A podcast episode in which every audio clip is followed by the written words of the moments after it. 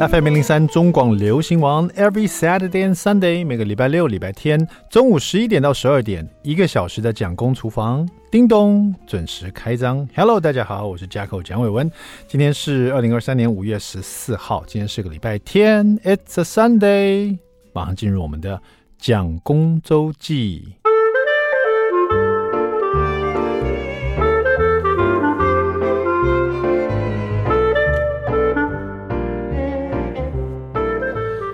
不知道大家会不会，应该一生中总会有一次这种经验，就是走在路上，走着走着，你的鞋底就开口笑了，或者是走着走着，你的鞋底就跟你的鞋子分家了。我想大家可能都会有这样的经验，但是我那一天呢，大概就是三个礼拜前，我来这个中广录音，那天刚好录完音是下午四五点。然后呢，我跟了我一些朋友约好去吃一家他推荐很好吃的平价的韩式料理。然后后来去吃了，真觉得哇，好好吃！我的妈，而且又很便宜。不过那个环境呢，就有点像小吃摊的小吃店，不能说小吃摊，就它的料理真的是很好吃，而且还有我很爱吃的这种韩式的那个，嗯、算是猪骨汤啊。它那个很大的猪骨啊，熬的这个骨头跟那个肉啊，整个。整个会分离开来，那样咬到嘴巴很嫩，然后味道又很足啊！我只有在那个偶像剧里面、日韩剧里面看过，我从来没有吃过在台湾的这个韩国餐厅里面这么大一份，然后看起来很澎湃的哈。那他那个餐厅呢，就是呃需要走一段路，离我们中广这边大概要走个十五分钟吧哈。那很不巧，那天那天在录音的时候，到最后一集，我心里已经在想说啊。太好了，待会可以去吃饭了。然后我就开始这边，你知道有时候人兴奋的时候会打点拍子这样子。然后我就用脚在打拍子的时候，就发现我这拍子怎么这么乱呢？哦，不是拍子乱，是我的鞋子的鞋底呢已经开口笑了。那一看，哎，怎么会这样子呢？因为那一天正好，你知道有时候你打开鞋柜啊，那有些鞋子就放在很后面，或者放在比较高的地方，很久没有穿了。那是一双 T 字头的。哦，就是说号称踢不烂的的鞋子这样子，那很久没有穿它，因为有时候就想穿球鞋比较轻松一点。那这个鞋是比较，可能会我会穿去走一下什么什么步道啦什么的，你知道？那太久没有去山上走步道，所以就没有拿这个鞋子下来穿。那天想说，这搭的衣服的颜色很久没穿，他就拿出来穿。没想到原来鞋子很久没有穿，竟然会氧化。就因为我当场就觉得怎么会这样子？先是开口笑。然后等到我录完音，站起身来送送客的时候，我发现我的鞋底，鞋底竟然整个都掉下来了，就整个开口笑，还还好了。这个这这一家号称踢不烂的鞋子，虽然摆久了也会氧化，但是它鞋底脱落以后呢，它整个底哦，还有还有另外一个等于说内底，你知道吗？就像 你裤子烂掉，你还有个内裤一样，还有一个内底，而且呃，它那个材质还不错。但是如果我不穿这个底啊，就直接就把那个鞋底给丢了，直接这样走，有点高低不平，就走起路还有点一掰一掰的。所以我左想右想呢，就请我们蒋公厨房的黄总监呢，帮我去领取胶带，这样子就直接把整个鞋子跟鞋底用胶带把它粘起来，硬硬挤啊，边粘自己觉得边好，就觉得很好笑，还是第一次这么做哈，就把鞋子整个粘起来。然后我就拍了一张照，传在我的那个蒋公厨房还有 Jacko 蒋伟文的脸书，跟大家分享。然后就有人说啊，这个其实用那个橡皮圈也可以把它套起来。那当然也是在因为贴在脸书上，大家就跟我讲说，鞋子其实现在都是环保的材质啊，胶水也都是，所以有可能就是因为这样氧化了以后就很容易脱落哈。但是我后来发现，有些鞋子像这种，就是它有点类似 boot，然后它的鞋。盐哦，它是有缝线的，会让你觉得它好像是 用针线把它缝起来嘛。我后来才发现它是装饰啊，大部分都是装饰啊，所以呃，它脱落的话，那整个整个底上面还有 还有缝线，你知道？那好吧，那也就这样子，用胶带把它粘起来，也算是蛮妥当的。就这样子，呃，离开了中广，然后跟朋友们呢就边走边聊天，然后朋友也注意到我鞋子怎么有一边都是胶带。我说那就很好笑嘛，就鞋子脱了，然后才讲完走路走了一半，还没有到那个餐厅，还有一半路程呢。另外一一只脚，整个也都掉了，就鞋底就直接在路上掉了，然后就不知道该怎么办，因为已经有一个用胶带，我身上没有胶带，那我真的只好就是用手先拿着那个鞋底啊，然后就一掰一掰的就把剩下路把它走完。到了餐厅以后呢，那个朋友就跟那个老板娘借，因为他是餐厅嘛，餐厅最多的不是胶带，是橡皮圈。就要了很多橡皮圈，大概一把十几十几条吧，快二十条。那另外一只鞋就用橡皮圈把它圈起来。那真是我这一辈子第一次有这种特别的经验。一只脚是用橡皮圈把鞋底圈起来，绑起来了；另外一只脚是用胶带整个把它粘住。然后朋友就说，就感觉我是一个非常省的一个人，你知道？边走呢还好，就是说现在已经不用戴口罩了哈。所以我那天就是都没有戴口罩在路上走。那朋友有的朋友还是会戴口罩，然后大家就说：“哎，你不戴口罩，这样会不会大家看出你是蒋伟文？”我说：“希望大家可以注意到我的脸，不要注意到我的脚，因为实在太可笑了。”这样，然后走着走着回，因为我车是停在中广，我就走回中广，结果还是遇到熟人了，在中广一楼就遇到吴建恒，然后吴建恒就说：“怎么样？你鞋子还好吧？”因为他刚刚看到我那个脸书这样 PO 着，他立刻跟我拍一张照，然后。逗得他很开心这样子哈，所以他算是亲眼见到我的鞋子，一边是用橡皮圈绑住，一边是用胶带把它粘起来，那也是一个很特殊的经验。那脸书上各式各样的那个妙法都有哈。那如果说你也想到什么好方法，就是你有这种经验，然后你怎么去解决它，你也可以到我们蒋公厨房脸书跟我分享一下，好不好？同是这个鞋底。掉的人哈，应该都有自己的一个解决方法了哈，一个蛮特别的经验哈，跟大家分享一下。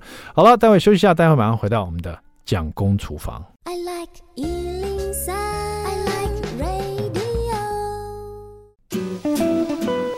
在 FM 103中广流行网蒋公厨房，We're back，我们回来了，我是 Jacko 蒋伟文。第二段第一个单元，蒋公来说菜。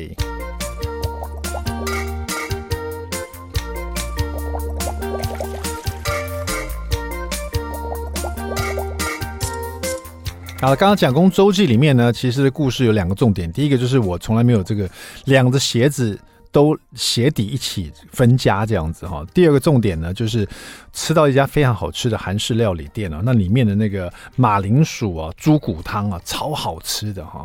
那今天就来聊聊这个韩式的马铃薯排骨汤好了哈。这边这一道菜呢，是由金老佛爷的韩式餐桌所提供的。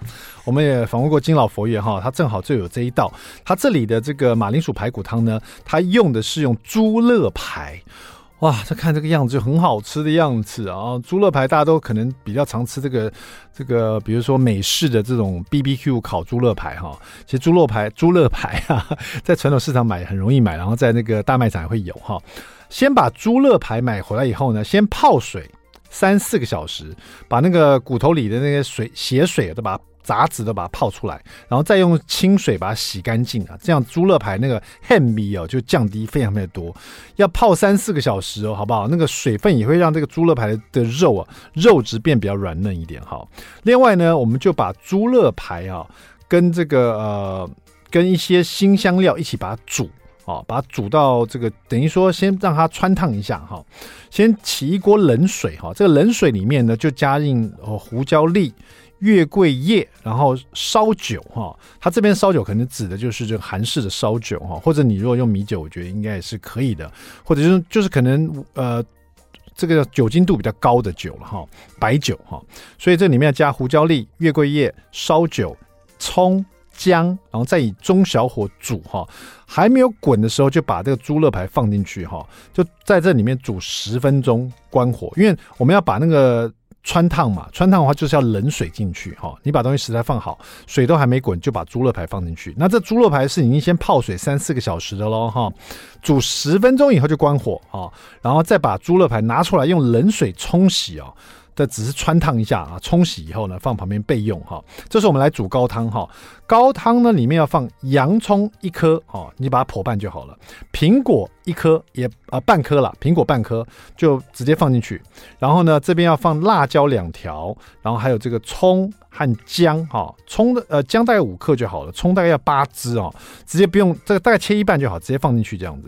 哦，对不起，它这些辛香料都把它放在一个药材袋里面，这样比较方便哈。对哈，就把洋葱呃一颗切剖半，苹果半颗，辣椒两支。葱姜还有这个蒜头，通通把它放进药药材袋里面，就是这种呃布袋里面，然后再跟猪肋排刚刚汆烫好猪肋排一起把它放进一个比较大、比较有深度的锅子里面，用大火煮滚以后转小火，在这里面用水呢熬煮一个半小时，哈，一个半小时正好也把高汤也把它煮好了，因为你看我们这个猪肋排已经。泡水泡三四个小时了，里面的血水都已经泡出来了，杂质也都泡出来。然后呢，再把它拿去新香料的锅子里面去穿烫，就把它穿烫的很香喷喷的。这时候再把它跟这些呃煮高汤的食材在一起煮，才不会会有汗鼻，或者是有太多杂质哈。熬煮一个半小时以后呢，在这中间我们来调一个这个。这个排骨汤里面所需要的韩式的这个酱料哈，会有细砂糖粉哈，对不起，细辣椒粉哈三大匙，然后韩国的提鱼鱼露哈两大匙，然后韩国的汤酱油哦，这非常咸哈四大匙哈，然后蒜泥一大匙，米酒两大匙。辣椒酱就是韩式辣椒酱哈，一大匙，然后韩式的大酱啊，就是应该是味噌嘛哈，韩式的味噌就是大酱哈，一大匙这样子哈。这样的酱料呢，它应该应该，因为你看那个辣椒酱跟那个大酱都是比较稠的哈，你要把它化开来，这里面加了米酒把它化开来，啊，把它化开了以后呢，准备好以后就我们看这个在煮一点五个小时的汤头里面有。这个乐牌啦，有这些食材呢，然后你把煮到这个汤头变得有点乳白色的时候，就可以把整个这个药材袋拿出来了。药材袋里面就是洋葱、苹果、辣椒、姜和葱，还有蒜头哈，整个取出来，然后把刚刚我们调好的酱料呢，呃，再把它放入这个汤里面去，在汤里面把它化开来哈，化开来以后呢，你要记得这个汤已经煮了一点五个小时了哈，这个肋排都已经煮软了哈。这时候再把马铃薯切块，把它放进去，再以中小火烹煮哦，烹煮到马铃薯都快熟了时候，再放入金针菇啊、新鲜的香菇啊、葱段啊、喜欢吃的一些蔬菜啊，比如说小白菜类的哈。最后最后啊，再撒一点胡麻粉哈。这边的胡麻粉应该就是像这个黑胡椒啊。呃，这些黑胡椒粒这一些辛香料的这些有有香气的东西，把它倒进去哈。然后起锅前呢，它特别还放入紫苏叶啊，增加了一个风味这样子哈。所以说最后呢，这一道这个呃马铃薯排骨汤啊，酱汁非常的这个红，然后呢，其实是有那韩式的辣辣，然后有这种味增的口味，咸咸香辣哈。然后重点是它这个从头到尾。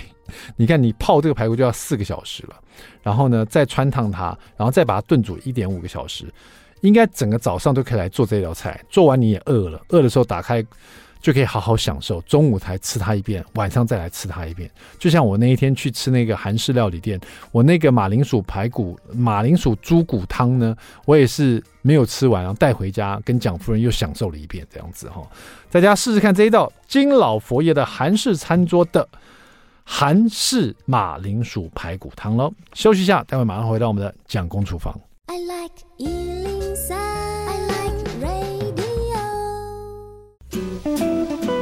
FM 零零三中广流行网蒋公厨房，我们回来了哈。人家常常说呢，这个进厨房的时候呢，要做料理啊，其实用一道最简单的蛋炒饭就可以看出这个主厨的功力哈。那我们看那个食神好像是这样说的，有时候最简单的一道料理，反而更能触动人心哈。我自己也是，有时候有时候就神来就想吃一个蛋炒饭。就炒一炒，然后就想把它炒的很好吃这样子。那家里因为有小孩啊，或者其他人的时候带便当的时候，我觉得炒一道料理或者炒一道饭呢，是蛮不错的一个选择。因为炒饭里面可以加各式各样的食材哈。但是说到炒饭呢，也有很多奇呃特别的迷思，就是说炒饭它到底要不要加蛋？那有的人说炒饭一定要隔夜饭好，那炒饭的饭有没有特别一定要选什么样的饭呢？像我自己也喜欢用泰国米哈，但是有的人就喜欢用一颗一颗非常这个饱满的米哈。那炒饭另外来说，是不是一定要用猪油呢？可不可以用橄榄油呢？有的人说炒饭用橄榄油那就不像炒饭了哈，到底是怎么一回事？今天我们就来聊炒饭啊，这本书零基础炒饭六十六道哈。这本书呢，这个作者很特别，他是我们的听障主厨阳光超人哈。阳光超人他是不是姓杨？他的他是不是日本人？因为他的名字有四个字叫阳光超人。我们来欢迎他，阳光超人桑。主持人好，各位听众大家晚安。我是阳光超人许俊宏，是的，阳光超人许俊宏，许俊宏，这你真名叫许俊宏的，可 这本书只用了“阳光超人”这四个字啊？为什么你特别把这四个字，呃，宁愿放在封面上，也没有放自己的本名呢？这个外号“阳光超人”是我在十五年前在厨房学厨的时候，外我们的一个厨房同事给我取的外号，我非常的喜欢。嗯，我问他为什么你会叫我“阳光超人”？嗯。他跟我说，在厨房这么嘈杂的环境里面，那个泡炉声、抽油烟机的声音这么嘈杂的情况之下，而且是几个师傅在做菜，我看到你遇到很多困难、挫折的表情，但我又同时看到了你能够快速的调整自己，持续的投入一件事情专注。要是我，可能没有办法像你这样。我在你身上看到了生命的韧性、不言败的态度。如果这个外号，能够让你越来越好，我会非常的开心。那、no, 很棒哎，他们取阳光超人啊。要其实大家对专业厨房来讲，你看，你不要讲大饭店厨房，你讲那种餐厅的厨房好了哈。里面这么多，大家在抓菜啊，在炒菜啊，在洗锅子啦，在呃在前面在报说要什么菜什么菜什么什么菜还没出来，这个还炒菜炒错了，干嘛干嘛，都是在靠听力，而且这个听力是在一个非常吵的环境之下。那我们的阳光超人主厨呢，他本身又是厅长，我看你今天带了一个助听器。对不对？两个，呃，两个助听器哈。你是从小就是在听觉呃丧失吗？对啊，从小吗？五岁，五岁就这个就是听就知道自己在听觉方面是听障啊。那你为为什么会选择到一个这么吵的环境去工作呢？而为什么选择做厨厨师呢？九岁的时候，我妈妈离家出走。嗯，九岁的时候，嗯，就是小学三年级啊。我弟弟小我八岁，当时。我看着我妈提着一卡行李箱，沉重的关上了大门。但是我抱着我妈的大腿，请她不要离开，因为跟爸爸发生一些问题。嗯，直到我在地上哭了很久之后，我才意识到我必须要承受这一切的责任了。嗯，虽然我还没有准备好。后来是我弟弟的哭声把我唤醒。你弟弟那时候几岁？那时候弟弟一岁而已，一岁而已。然后你才小学是不是？呃，小学三年级。小学三年级，哇，是比我儿子还小那时候。好，这个时候呢，我就告诉自己，我要想办法照顾弟弟。嗯，也许是一个本能吧。那就每天下午四点后，呃，我没有办法跟班上的同学去打球，嗯，或者是去我们想去的地方，责任。是我下午四点的门票。嗯，每天回到家，我必须要去准备我弟弟的晚餐。那个时候啊，我看到弟弟吃的很开心，虽然呢，煎个蛋都会超会搭啊，或者是炒个菜常常都蒜头掉掉，嗯，已经是家常了。嗯，但是弟弟的笑容啊，让我备备受温馨。对，那个那个温馨。嗯，跟妈妈带给我的温馨感是有点像的。嗯，于是呢，我在那个时候开始啊，花了很多的时间在下厨的电视。嗯，常常啊会去电视堂找答案。嗯，啊找食谱书啊，当时的傅培梅的书我也会去看。嗯，就这样子培养了对烹饪的兴趣。哇，你弟弟吃的很好，很很好哎，对不对啊？有一个这样的哥哥实在太幸福了哈。是这个承担这样的责任，然后然后照顾弟弟，所以这样听起来你是自己摸索厨房里的点点滴滴哈，并不是说不是说你们家里就开厨房就开餐厅的。对，你爸爸也不是厨师嘛？不是，你爸爸在外面工作才行。对对。所以家，所以你照顾弟弟的方式就是煮东西给他吃。呃，是。哦，那这样弟弟现在。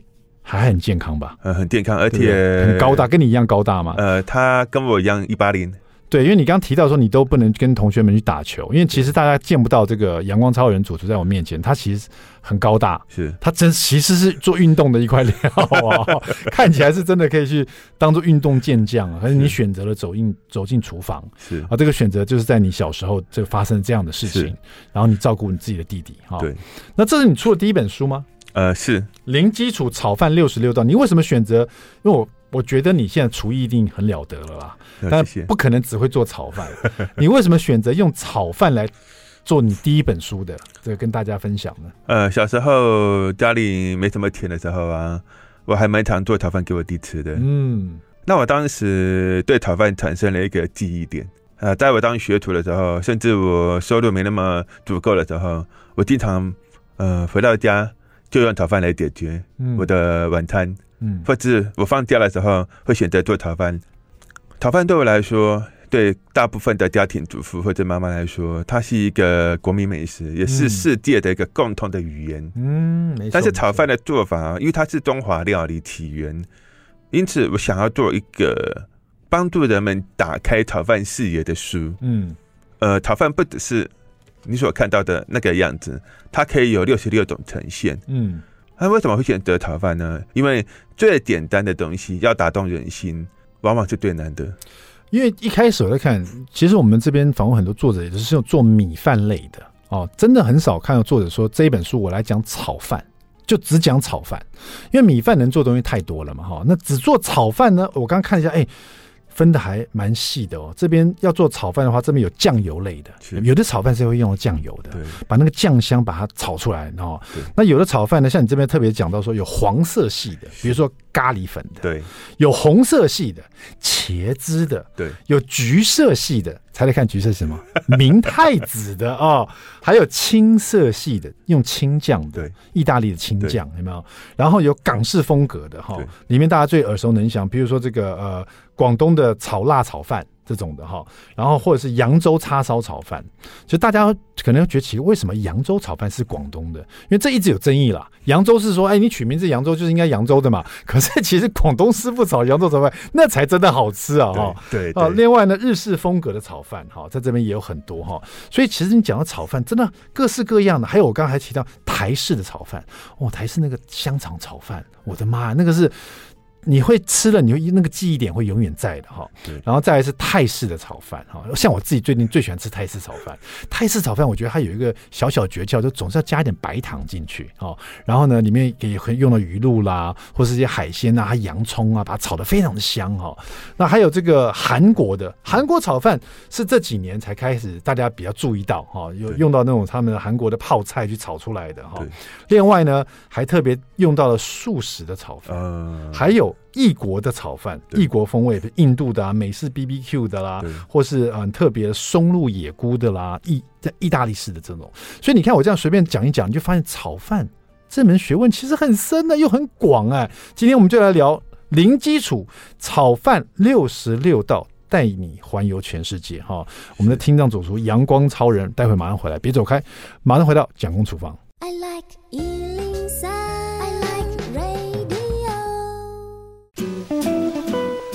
FM 零零三中广流行网蒋工厨房，我们回来了。今天我们厨房里面请到的是这个听障主厨许俊红，许俊宏哈。我是我是深藏主厨，我说这样讲的都讲的不清楚，很含糊，像咬卤蛋一样，真是含着卤蛋讲话。许俊宏哈，这是我们的阳光超人哈。这本书他的书。主厨的名字，他只用了“阳光超人”哈，非常非常特别。因为这个，刚我们听到这个故事，其实阳光超人给他不止给他自己很棒的一种自信心，而且也给周围的人一个很棒的启发哈。Inspiration。好的，那么在厨房这么嘈杂的地方，一个听障主厨可以在里面呢做的这么好，而且还出了这本零基础的炒饭六十六道要跟大家分享哈。那么先问一下主厨一个问题，就是炒饭，刚刚我提到炒饭是不是一定要用蛋啊？一定要鸡蛋？是不是一定要鸡蛋来炒饭才叫炒饭？OK。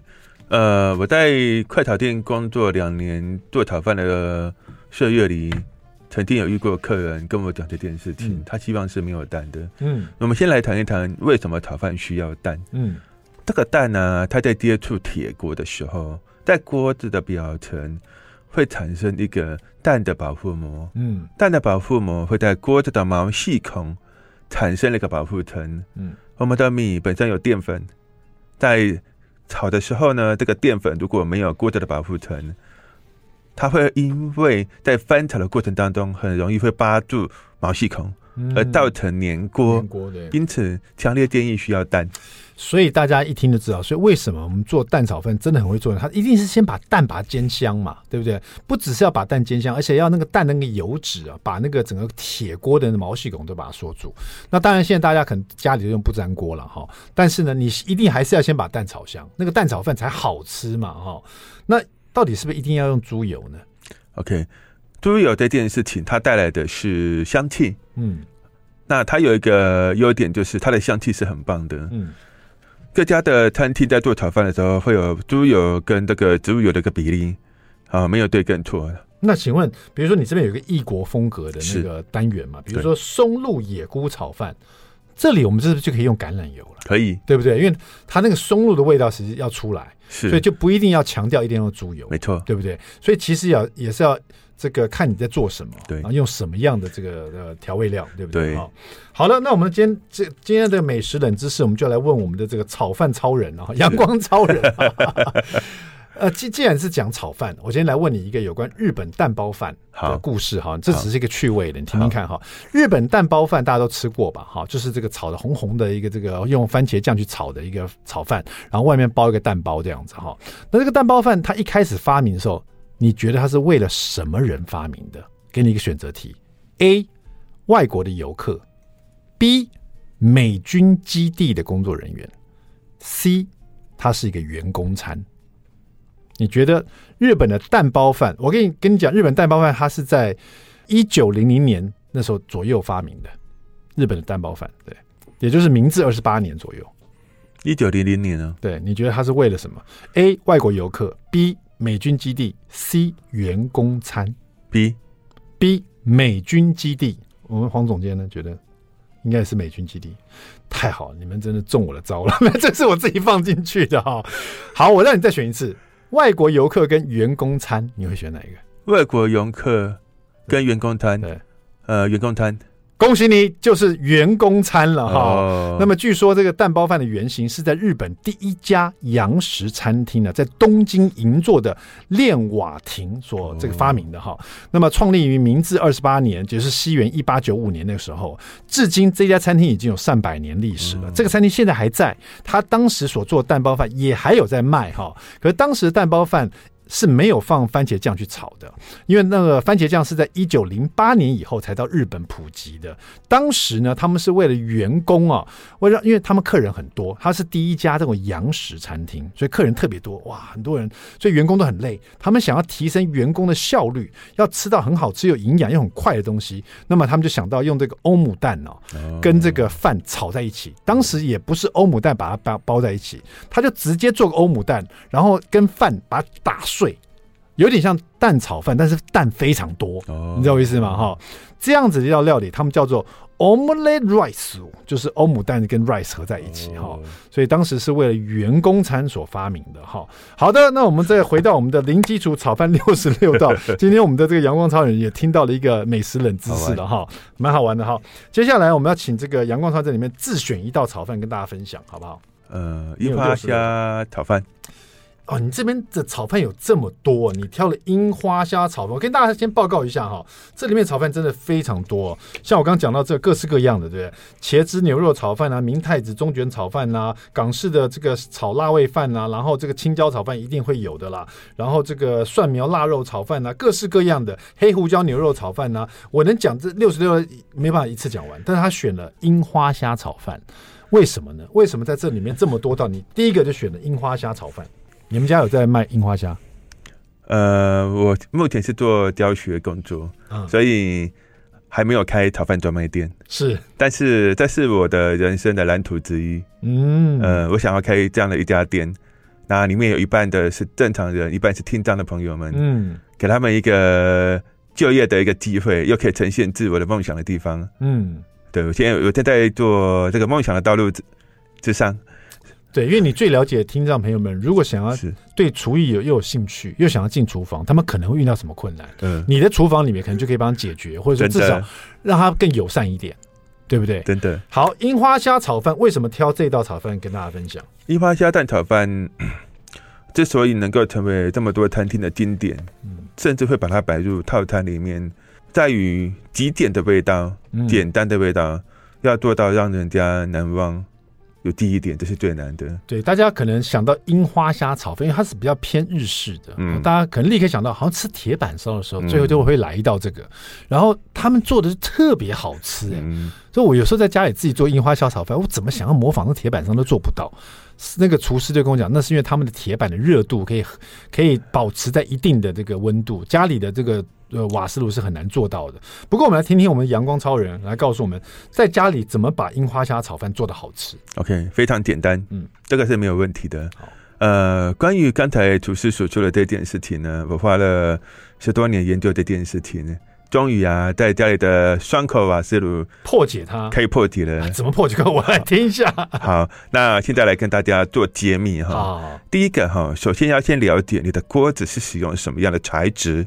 不粘锅。好，不粘锅同样可以做得到，嗯，但是我们要先知道你的不粘锅你是深度够不够深？哦，呃，厚不厚，深不深，对，对，呃，我不是，它是类似平底锅，所以有深度的，是可以煮汤的。OK 哈，如果是可以煮汤的，表示它一定有深度，是，所以我们在选择锅子的时候，一定要选择有深度的，嗯，有深度，我们的锅温才能够 hold 住，不会掉下去。了解，这第一点。第二个，我们在选择。锅子的台子呢，在家里一般都会常用到所谓的不粘，好，或者是所谓的铁锅。嗯，好，那在选择锅子的材质，我们建议选择铁，嗯，或者是锅身比较薄的，嗯，呃，太厚重的，它本身是不适合炒啊。那就是因为我们大家看那个快炒店的，它一定是用铁锅，很薄的，呃、有没有？然后那个火，那个火力很旺啊，啪啪啪啪，那个锅气很足，有没有？对。好，那可是，在外面卖的不粘锅也有蛮薄的，对，所以大家家里可能都是用不粘锅哈。那到底要怎么来操作呢？我们请阳光主任告诉我们，这个这个做法要怎么做？樱日式樱花虾炒饭。OK，呃，首先我们要先把锅子先做一个热锅，那这个锅子热锅到什么程度？就是你的手放在锅子的上面，你会感受到有热的感觉，有烫的感觉，在手掌上面，对不对？对对对对，这才叫热锅完成。嗯，完成以后呢？完成以后呢，要把你的火关掉啊！火关掉，是的，哦，必须关掉啊！好，关掉之后呢，锅子一定有温度了吗？是啊，倒入你的冷油，嗯，好，那不管是猪油还是植物油、橄榄油都可以，嗯，都没有问题，嗯。下去之后呢，你就要做一个热锅的动作。是热锅冷油就是这样来的哦。呃，就是用热锅子，然后火关掉，油下去，然后润锅。对对对对对，等于说整个锅就润好锅了哈。好，润好锅以后，接下来怎么做呢？我稍微休息一下，待会回来，我们的阳光主厨许俊宏告诉大家，日式樱花虾炒饭怎么样炒才会跟铁板烧炒的一样好吃？别走开。I like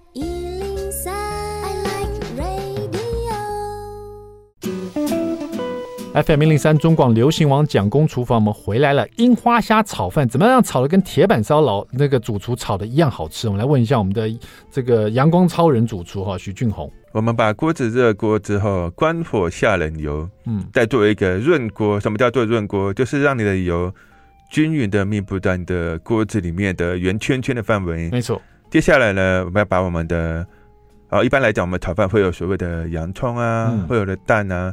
我们先把一颗蛋打进去，嗯，好，那蛋打进去的时候呢，你就可以做开大火的动作，嗯，接下来用你的锅铲把你的锅子里面的蛋均匀的炒开来，嗯，到什么程度呢？到凝固状态，嗯，到了凝固状态之后呢，这个时候的你的火，请你把它转中小火，嗯，下你的洋葱丁，嗯，啊，那洋葱它会释放出甜味吗？是，啊，跟我们的炒饭的鲜甜味是非常需要的，嗯，洋葱炒到什么程度？透明状，嗯，这个时候，如果你的鼻子够灵敏，你会闻到洋葱的香气，嗯，除非你鼻子本身是塞住的状态，除非你感冒，对，呃，没错，洋葱香气出来，而且还有蛋香气也出来了哈，没错，你把蛋都炒香了，没错，洋葱也香了，蛋也香了，然后呢，接下来呢，我们就要把我们的白饭，嗯，煮熟的白饭下，嗯，一碗的量啊，下去之后呢，我们用锅铲。平的那一面哦，不要用刀尖，也不要用锅尖，嗯，好，不要去戳饭，它会破掉，嗯，就把它压开来，轻轻的把它压一压。对，刚在做炒饭的人不懂说到底是压是压压多重，重点是把它压散。没错，不是把它压烂。对，好，把它压散。对，这个地方要特别注意一下，千万不要把饭去做贴的动作，嗯，它会破损。对。破损的话，你的饭一定会粘锅。是，我们只需要不止粘锅，它会粘在一团一团。呃，是，所以我们要轻轻的把你的饭压开。好，这个时候啊，锅子都要保持有热的感觉，嗯、因为啊，锅子里面有温度的时候啊，嗯、你的饭才压得开，是。冷是压不开的。没错，所以一直保持大火。然后呢？好，接下来呢，我们就把我们饭全部压开之后啊，你你就可以做所谓的调味。嗯，我们在做樱花虾会使用到的调味料有。盐巴一小撮，嗯，好，这个大概就是指尖的量，是，好，再来是一点点的胡椒粉，嗯，好，再一点点的所谓的少许的糖，好，接下来呢，我们再把我们的米饭大大火快炒，嗯、让我们的米饭跟调味啊融合在一起，是，经过高温，我们的糖跟盐都会融化吗？是，这个时候呢，再把我们的樱花虾最后。最后下去，了解，下去之后呢，把樱花虾炒香，嗯、再加。加一些葱花，嗯，炒出葱花的香气之后，就可以关火盛盘。所以最后才把葱花加进去。没错。好，大家注意一下，因为葱花其实会有水分释放出来。对。所以你在最后加上去，让它这个饭粒呢，刚刚炒散的饭粒再多带一点湿润的感觉，还有葱香出来。哈。樱花虾前面也可以先把它炒过，或者把它放气炸锅把它气炸一下。这个里面呢，这本书这个我们的零基础炒饭六十六道，其实我们的。阳光超人都有提点大家一些小撇步在里面哈。好了，今天真的非常开心，跟我们听障主厨阳光超人聊那么多哈。呃，炒饭真的是最简单，可是最有那种幸福的感觉的。不管是老人家、小朋友，或是自己家里的老公老婆做了一道炒饭，真的是很好吃哈，有那种幸福感。好，谢谢我们的阳光超人这一本零基础炒饭六十六道推荐给大家。蒋公厨房，我们下次再见了，拜拜。